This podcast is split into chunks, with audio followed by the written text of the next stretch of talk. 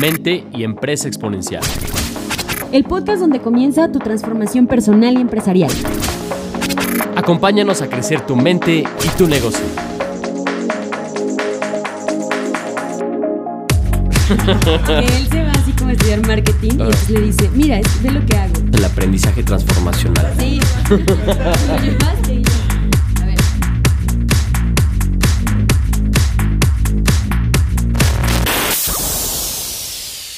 Es el podcast número 12. Bienvenidos a Capital Emprendedor. Les habla Laura Cortés. Mi nombre es Alejandro Valdés y nosotros en Capital Emprendedor y en Innovarte ayudamos a los dueños de negocio, a los directores generales, fundadores de sus empresas, a que puedan profesionalizar su negocio y multiplicar su libertad. Así es un episodio más para que puedas llevarte algún conocimiento, que puedas llevarte a tu negocio, que puedas tenerlo presente. Y hoy un tema que tiene que ver con tus gerentes y el equipo que acompaña al dueño de negocio. Así es, Lau. Pues fíjate que uno de los grandes retos que vemos constantemente en nuestra comunidad con los clientes es el equipo que rodea al empresario. Creo que eso hace la gran diferencia entre el dueño de negocio, el emprendedor que va solo, y los primeros jugadores que entran a esta empresa, pues son realmente el equipo que va conformando a ese dueño de negocio y que van de alguna manera creciendo con él. El tema es que formar un equipo y sobre todo un equipo de gerentes Mm. que te ayuden a llevar las cosas a otro nivel, a veces puede ser un camino muy complicado. Así es. De hecho, es muy común platicar con dueños de negocio de empresas pymes que se la pasan apagando fuegos, se la pasan resolviendo problemas y están atareadísimos, llenos de actividades todos los días. Y le- cuando les preguntas, bueno, ¿qué pasa? Es que siempre hay problemas, ¿no? Y entonces, obviamente, te das cuenta que ellos no han podido formar un equipo de mandos medios, un equipo de gerentes que les resuelvan la operación del negocio para ellos, para que ellos puedan salir a la estrategia. Ese es un gran reto. Y entonces la gran pregunta es, ¿tus gerentes son realmente gerentes? Y fíjate, Michael Jordan dice que estos gerentes, al igual que los entrenadores de básquetbol, deben encontrar la manera de utilizar el talento individual para lograr entonces los objetivos de la empresa. Así que déjame decirte que dentro de las organizaciones no hay solamente un nivel o dos niveles, sino que hay tres niveles de estructura organizacional en una empresa que hoy te queremos compartir. Así es, yo creo que el entender esto, mm, les va a ayudar a los directores generales a poder armar el equipo, el equipo que te ayude a crecer, ¿no? No podemos crecer sin un equipo. Y fíjate que ah, yo, desde nuestro punto de vista, eh, hay dos principalmente, dos causas que hacen que realmente el director general no esté armando un equipo de gerentes, ¿no? Eh, y, y fíjate, ¿qué pasa? Delegas, eh, subsidias el talento. Claro. Cuando no hay un gerente que te resuelva la operación, pues tú te tienes que meter como dueño de negocio a resolver los problemas. Entonces tú estás subsidiando el talento y a veces le llamas gerente cuando en realidad no es un gerente, solamente es un colaborador. Y bueno, subsidiar ese talento significa que constantemente te metes esa operación. Es decir, en un partido de fútbol tú eres el que metes esos goles y no dejas al equipo realmente que opere. Entonces, estas dos situaciones se resumen en dos cosas. La primera es que los directores no conocen la diferencia entre lo que es un colaborador y lo que es un gerente. Interesante. Y la segunda es que el dueño, con tal de delegar la operación, ponen a personas en la posición general que principalmente están ahí porque Híjole. es en un sentido de confianza y no tanto en las capacidades que tiene la persona. Eso está tremendo, ¿no? O sea, va- venden, más bien, premian la confianza, no la competencia. Entonces tienes ahí a un colaborador que ya está a nivel gerencia y le dices, bueno, ¿por qué lo pusiste? Bueno, pues es que es, es Arturito y tiene, desde que la empresa la fundé, pues él ha estado conmigo y es de plena, es de toda mi confianza. Sí, sí, es de toda tu confianza, pero desgraciadamente a lo mejor lo tienes en el puesto administrativo, ¿no? Es tu gerente de finanzas y administración. Y pues la verdad es que Arturito solamente te maneja el Excel, ¿no? Y te maneja reportes muy sencillos porque él no ha crecido, ¿no? Y entonces eso pasa porque confiamos en la persona, pensamos que ya es un gerente. Entonces, una de las claves, recuerda, para ser un buen director, es que debes de poner personas correctas en el lugar correcto. Ese es parte de tu rol. Pero para hacer esto es bien importante que puedas distinguir entre las diferencias de un colaborador, un gerente y un director. Muy importante. Entonces vamos a hablar los de los tres niveles. El primer nivel es el nivel colaborador. ¿Qué hace un nivel colaborador? Un colaborador se dedica el 100% de su tiempo entonces a ejecutar tareas específicas que tienen que ver con su puesto laboral. Por ejemplo, un auxiliar administrativo se la pasa haciendo actividades que tienen que ver con su área de especialidad. Además, estas habilidades requeridas en este nivel eh, son básicamente las habilidades necesarias para el puesto, debido a que pues no requiere más que las competencias técnicas de esa posición. Exacto, es un nivel colaborador, ¿no? Ahora, ¿qué es un nivel gerente? Que ese ya es, dar un salto. Pues un, nivel gerente no solamente debe saber ejecutar tareas, sino que tiene que aprender a obtener resultados. Es decir, es una persona capaz de gestionar recursos para alcanzar un objetivo. Además, son los gerentes aquellos que logran obtener los resultados a través de otros. Es esta parte de tener eh, cierto liderazgo para que puedan administrar a los demás, para que entonces sí logren sus objetivos. Y las habilidades, por supuesto, que requieren necesitan ser ya no tan técnicas, sino más bien administrativas, pues si lo piensas bien, son aquellos los que gestionan a otras personas y los presupuestos. Así es, entonces ya el nivel gerente es un salto porque ya es lograr resultados a través de otras personas. Entonces es muy importante que realmente eh, entendamos esa diferencia.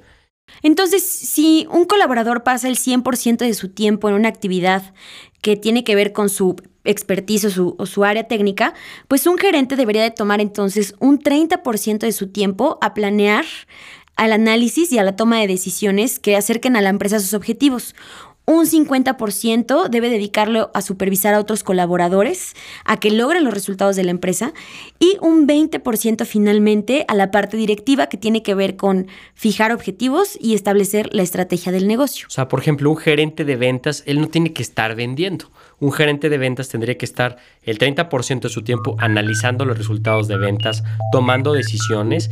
Un 50% de su tiempo tendría que estar trabajando con su equipo, es decir, supervisando, eh, estableciendo objetivos para su equipo y ver que realmente estén ejecutando. Y un 20% ya se acerca a un nivel directivo donde realmente lo que está haciendo es ayudar a los directivos a bajar la estrategia, ¿no? Ya empieza a trabajar sobre la parte estratégica. Entonces, ¿Cuáles son las habilidades que buscas en un gerente? Pues tienen que ver con habilidades blandas, es decir, temas de liderazgo, temas de negociación y el tema del trabajo por objetivos. Así es, entonces muy importante este nivel gerente, que aquí es donde es, es el que une el, el, mundo directivo con el mundo del colaborador, es el puente, por eso es muy importante tener estos mandos medios sólidos que te ayuden a llegar a resultados. Y así pues vamos con el tercer nivel que hay en las estructuras de las empresas, que es el nivel de la dirección. Y es que un director, a diferencia de un gerente, ya es más bien un formador de personas, es alguien que desarrolla los talentos y las habilidades principalmente de estos gerentes. Así es, va trabajando con su equipo, con los gerentes, para que ellos vayan desarrollando a su vez y a su equipo y alcancen sus objetivos. ¿Y cómo se ve entonces el 100% del tiempo de un director? Bueno, pues 20% de su tiempo lo dedicaría entonces al análisis y la toma de decisiones de la empresa, un 30% a supervisar el desempeño de sus gerentes y fíjate un 50% a trabajar sobre la estrategia del negocio y a desarrollar ideas para que mejore el modelo de negocio de la empresa. Muy interesante. Entonces fíjate esto que, que mencionas, Lau. Eh, es que realmente el, director tiene que estar más enfocado en el futuro, pero para que se enfoque en el futuro, pues necesita un buen mando medio que se encargue del presente. Así pues, resumiendo, pues entendemos ahora que hay tres niveles, que es el colaborador, que sus habilidades principales tienen que ser técnicas y propias de su puesto, y cuyo enfoque está en el presente, en el día a día, en donde enfoca el 100% de su tiempo en la ejecución de tareas. Un nivel gerente ya tiene otras habilidades que son habilidades de liderazgo y habilidades administrativas. Se enfoca principalmente en el corto y mediano plazo y en el logro de, objetivos a través de otro.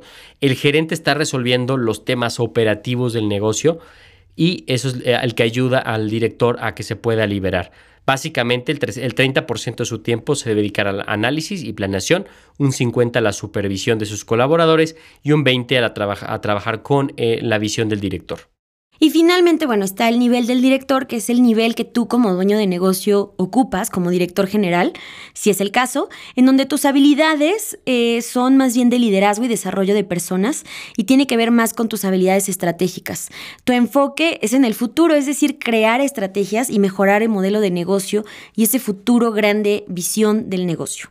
Y finalmente, eh, ¿cómo ocupas tu tiempo? Pues recuerda que un 20% es analizar y tomar decisiones, un 30% hacia el desempeño de los gerentes, de tu equipo de gerentes, y el resto, el 50%, a generar el futuro del negocio y mejorar justo ese modelo de negocio. Interesante. Fíjate que este esquema nos puede dar mucha claridad de cómo estructurar nuestra empresa y de cuándo contratar a mandos medios, a gerentes. Recientemente tuvimos la fortuna de escuchar una muy buena charla de un director general el CEO de Roqueto, una empresa muy exitosa restaurantera aquí en Puebla y en la República. Eh, Fermín Osorio nos platicaba, las dos, los dos roles del director general, del CEO, son crecer a su gente, formar gente y crear marcas, ¿no? Son las dos prioridades. Entonces, muy interesante, porque si tú te tienes que dedicar a eso, bueno, entonces tienes que poner a la gente que te ayude con la operación del negocio. Y bueno, pues hay una incógnita más que queremos resolver, que es, eh, pues, cuándo realmente y cómo puedes hacer estas contrataciones de este equipo de gerentes que te pueda ayudar. Y bueno, como dueño de negocio, primero tienes que observar cuáles son esas necesidades de tu empresa y ver realmente cuando necesitas tener esos gerentes de tu empresa que te ayuden con esa operación del negocio. Aquí te van algunos tips y unas recomendaciones que te queremos hacer. El primer punto es que el dueño de negocio debe de empezar a hacer trabajo de dueño no de operador de negocio. Necesitas trabajar sobre el negocio y no en el negocio. Y bueno, básicamente necesitas enfocarte más en la estrategia y delegar la operación.